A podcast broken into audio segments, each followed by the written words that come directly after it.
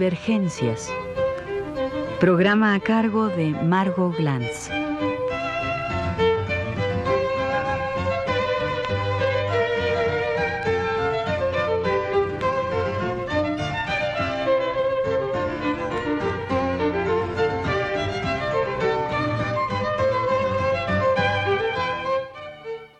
Del pie a la rueda.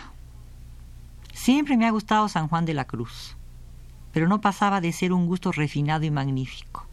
De repente he descubierto la causa de la inclinación. Esta es nada menos que una prenda de vestido.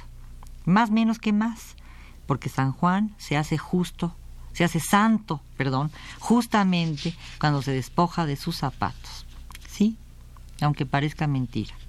Pero voy a explicarlo. Teresa de Jesús y Juan de la Cruz son ambos conversos. Mejor, son hijos de judíos conversos. No tienen la sangre limpia, aunque uno hubiera pensado que la tenían más pura que los cristianos, porque los cristianos comían cerdo y los judíos no. Pero en fin, esos son los caprichos de los pueblos. Y su impureza se lava con penitencias. Quizá esa cercanía con lo impuro, esa molestia de origen, o la necesidad de purgar la necesidad de probar el origen, movió a Teresa a desencuadernar su orden y a exigir de las carmelitas descalzas, perdón, y a exigir de las carmelitas calzadas el sacrificio del calzado. Vuelvo a repetir, Teresa exige de las carmelitas calzadas el sacrificio del calzado.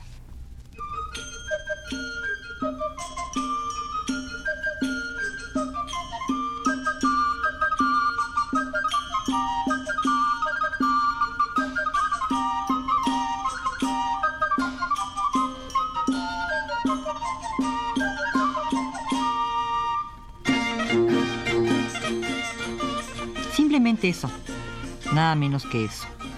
El despojo de un objeto habitual en la vestimenta, la cercanía absoluta con el suelo, la pertenencia al polvo, la inserción en la tierra de Dios, el volver a las raíces antes de llegar a la tumba, el ser polvo antes de convertirse en él.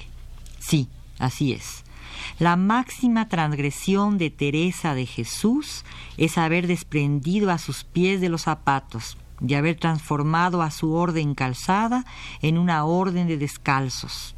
Hay que recordar que hasta Francisco, el dulce santo, amigo de los lobos, del sol y de los pájaros, era un santo calzado con sandalias. Y aunque las sandalias muestran en la escasa abundancia de sus cueros una proclive inclinación a tocar los caminos polvosos de Dios, las sandalias ponen una distancia interior entre la planta desnuda de los bellos pies santificados con el estigma y el desdeñado polvo. Teresa va más abajo para llegar al cielo, pero en el camino desnudo la ventaja Juan.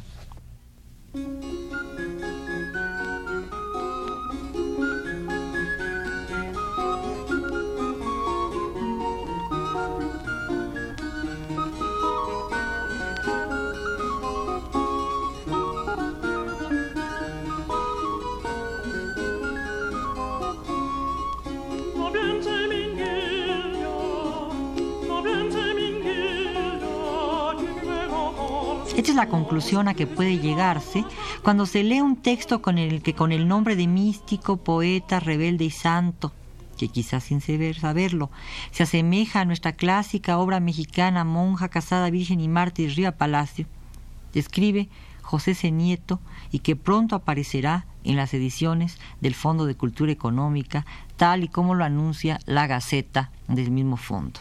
Curioso, ¿no? La reforma implantada por Teresa no pretendió ninguna revisión doctrinal de la orden ni propuso ninguna tesis teológica. Su principal combate fue despojar a sus pies de una morada, de un estuche, ella que escribiera para poner a su alma en las moradas místicas del cielo.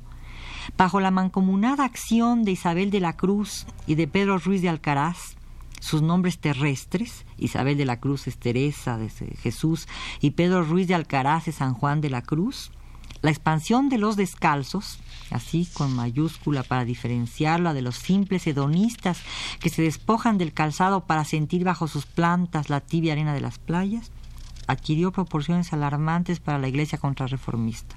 Qué extraña es la otredad. Por la simple razón de que querían ser más santos se les persiguió, y es bien sabido que una persecución que organiza eh, los que organizan los pies calzados con las botas, pisotea los pies desnudos y los lacera. De nuevo, suite de cello, solo de baja. Muy pronto, y tampoco es de extrañar porque la pelea del cuerpo se juega no con los torsos sino con las extremidades, la reforma carmelita fue condenada como, si fueran ellos, desobedientes, rebeldes, contumaces. Y sus miembros, sobre todo Teresa y Juan, sobre todo el último, fueron amenazados de castigo por el brazo secular. El brazo de la iglesia alcanzó el látigo para mitigar el susto de la rebeldía y para cubrir con espanto la desnudez, así fuera simplemente de los pies tan pecadores. Esos pies que siempre aparecen desnudados y magníficos en los frescos del Renacimiento italiano, pero casi nunca en los del Renacimiento español o el flamenco. Para llegar al cielo, Juan tuvo que rescatar su cuerpo y ese cuerpo sufrió todas las torturas. El látigo y el sudor mezclados en su profusión inane e infame de sanguinolencias le produjeron extrañas marcas en la piel y destellos calcinados en el alma. Poner aquí el chelo de baja.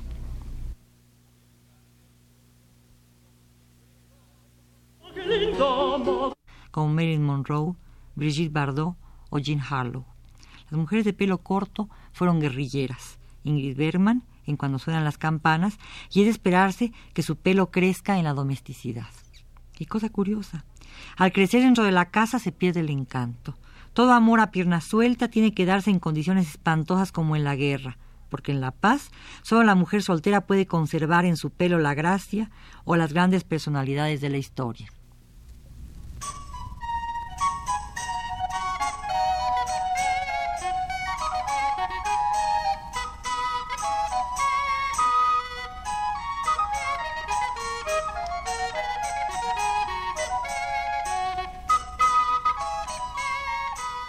Juan sufrió tormento en silencio pero con constancia. Fue modelo de cristianos en la resignación pasiva de su suerte y se incorporó, porque se hizo carne de su carne, a Cristo, y a ese príncipe constante que Calderón retratara en su drama del mismo nombre. Juan fue sumiso, Juan fue rebelde. Su rebeldía lo dejó solo, abandonado a sus plantas, doblado sobre sí mismo, recogido en la poesía delirante que muestra un camino imposible de seguir, cuando asegura ya por aquí no hay camino porque para el justo no hay ley, él para sí se es ley, está definiendo un cambio concreto que se delimita por un andar, repito, que se delimita por un andar. Y todos los caminos antiguos eran para caminar y siempre se camina sobre los pies.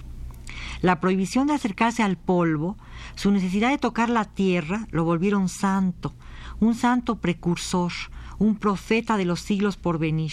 En efecto, ¿quién ahora pelearía por andar sin zapatos? ¿Qué orden se jugaría su destino por descalzar sus extremidades inferiores, castigadas y perseguidas siempre por el flagelo del brazo secular?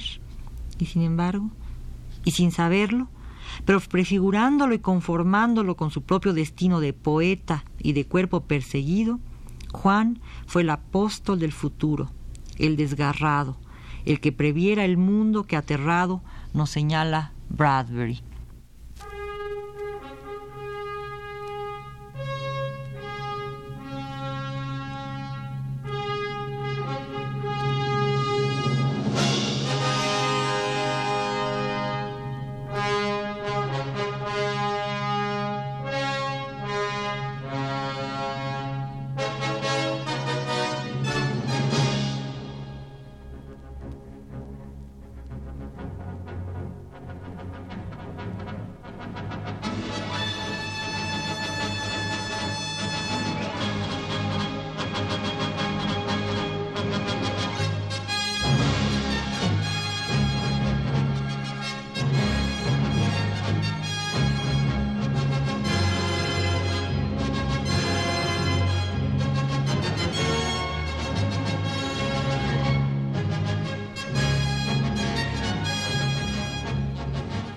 Mundo donde lo más terrible, lo más desangelado, lo más significante es la incapacidad de caminar, de avanzar, de tocar con la propia planta la base de este mundo.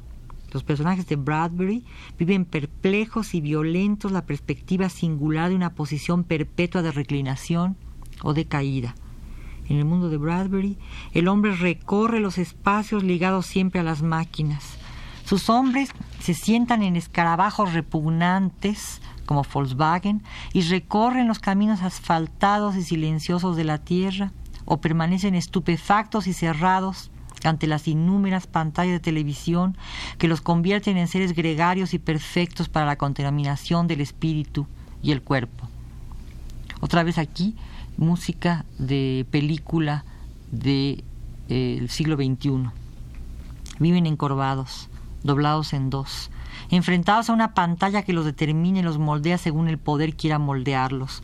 Y la maldición extrema que los persigue no tiene pies, es una mirada hueca. Juan lo previó y se sacrificó por ello. Para ser hombre se quitó el calzado y se fincó en el polvo y desde él se acercó a los cielos. Juan no tuvo cohetes ni coches aerodinámicos. Juan no peleó la lucha inútil del oro cotidiano. Su rebeldía nos abre el sendero a la verdad. No quiero ser mística. Y ahora es posible percibirla cuando absortos y aterrados miramos desorbitados el juego de las pantallas. Quizá, puede ser, no sea otro el mensaje de Mad Max 2 donde los hombres pelean por un yugo maldito, por un jugo que no los alimenta a ellos, sino a sus monstruos. Por cierto, jugo que subió el 100% de nuevo. Y los monstruos son siempre aquellos instrumentos que los alejan de la tierra.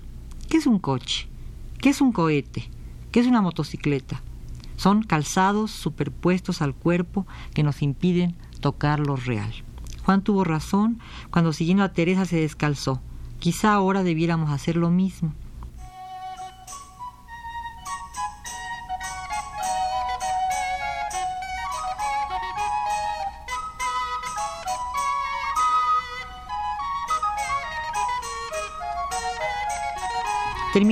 Nota con otra nota sacada del libro a que aludimos. Dice Nieto, la rebeldía sumisa de Juan no fue el resultado de una ideología de la rebelión, sino la expresión paradójica de su vida presa en el dilema de intentar ser fiel a las autoridades eclesiásticas y a su propia conciencia. Hasta aquí Nieto. Y yo finalizaría diciendo que ser fiel a las autoridades eclesiásticas era incorporarse al poder, dejarse calzar por él. Pero Juan, en su sumisión desgarradora, aceptó la tortura para seguir siendo un descalzo, es decir, para seguir con los pies sobre la tierra. Aquí termina el programa de San Juan de la Cruz, llamado El pie del pie a la rueda.